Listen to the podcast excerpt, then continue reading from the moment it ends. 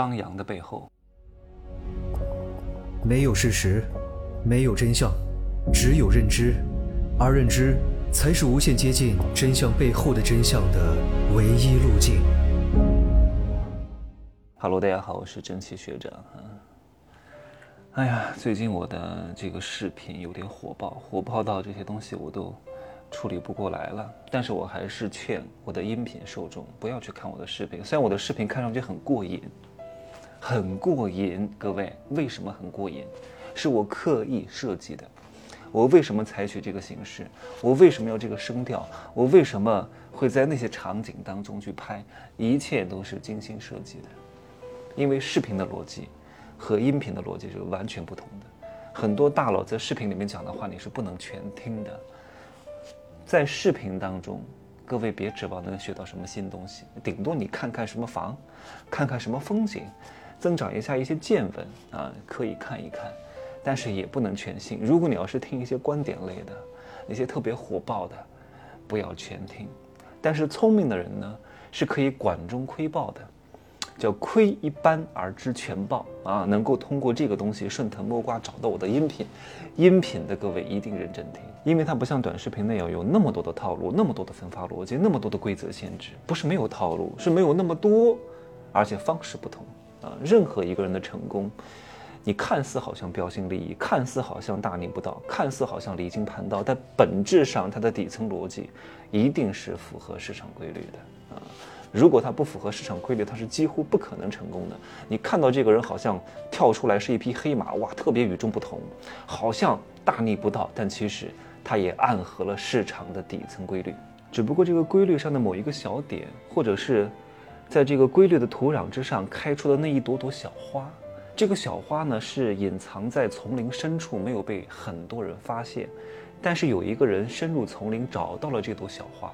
这朵小花呢跟别的花其实它都是植物，只不过这朵花呢长出来的形式和它的稀缺程度不一样。然后呢？被他找到了，又被他发扬光大了，又被他改造了，又被他执行了，然后让更多的人认识到，哇，这朵花原来和别的花是不一样的，但本质上它依旧是一朵花。这句话我说的非常隐晦啊，我不想说的太明白，毕竟这个课也是公开课，所以我不想说太明白，只说给有慧根的人听，能听懂的人，这个时候，哎呀，我不想讲太多啊，拈花一笑，众生开悟。最近还有很多人在我下面留言说：“这个人是谁呀？怎么这么嚣张，讲话这么狂妄，对吧？然后这么自信，这么自大。哎呀，他们根本就不懂。自信的人呢，张扬的人呢，嚣张的人呢，有两种。第一种人呢，是什么东西都没有的人，非常缺乏自信的人。他通过张扬这个外在表现来掩盖他内心的自卑啊，譬如说奇装异服，譬如说做一些。”哗众取宠的行为来掩盖他内心的不安。以前就有很多人不喜欢我的，因为有些人是所谓的什么低调、低调、低调，什么什么人低为王，什么有钱人都低调，还真的有时候真不是这样的。有些话呢，都是上位者给下位者讲的听的，告诉你要低调、低调、低调。我告诉你啊，你们没有听过我的《富人的秘密》当中的那一节。就是如何让富人优雅的炫富。所有的人都需要找存在感的，所有的人都想去彰显自己拥有的东西的，只不过表现的方式不同而已。有些人不喜欢你，不是因为你的这个不对，是因为你的存在让他感觉到了，哎呀，自己好像也没有活得那么精彩。我都活成这样了，你凭什么可以活成那样呢？他就很不爽，并不是因为你的不对，他为什么不思考一下是他的不对，是他的无能？对不对？君子和而不同，小人同而不和。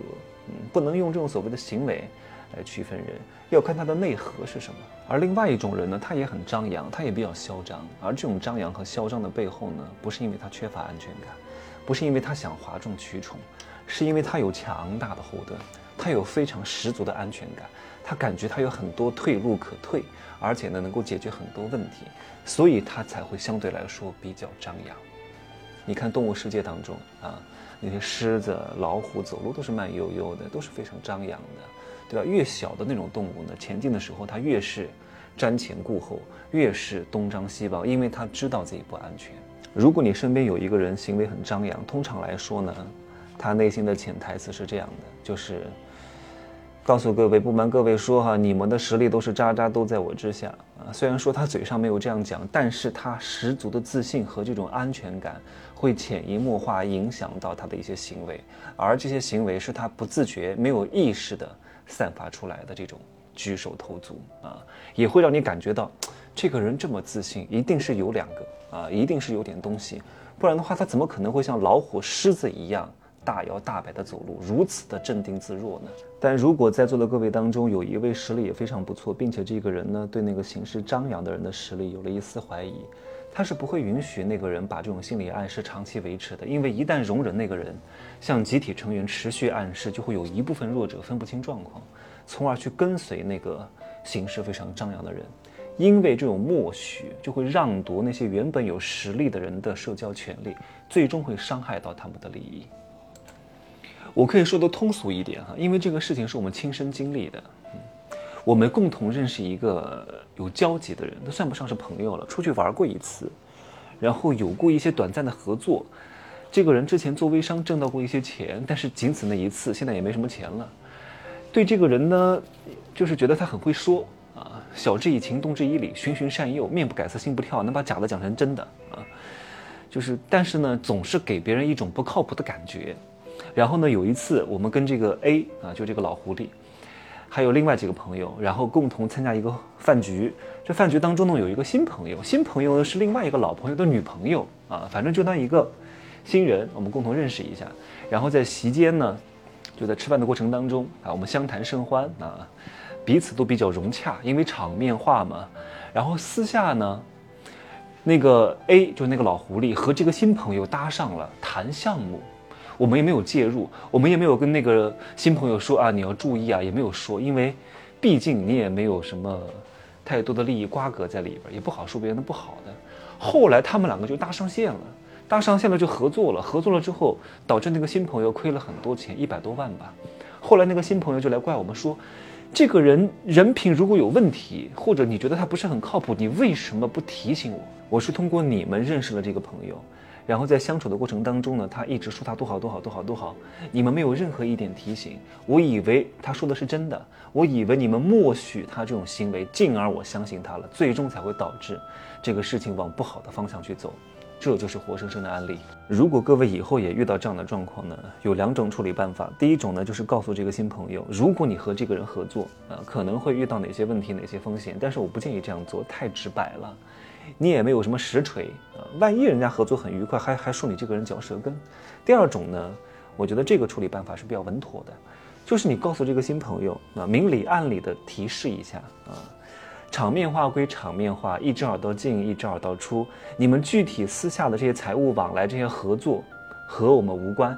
成年人了，要有自己判断事情的标准啊，不要把责任推到任何人身上来，为自己的行为。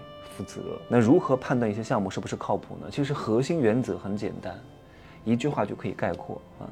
我在《商业世界罗生门》当中说的非常清楚，没听过的自己去听一听，听过的反复咀嚼，避免自己上当受骗，守住自己的钱袋子，好吧？就这样说，今天拜拜。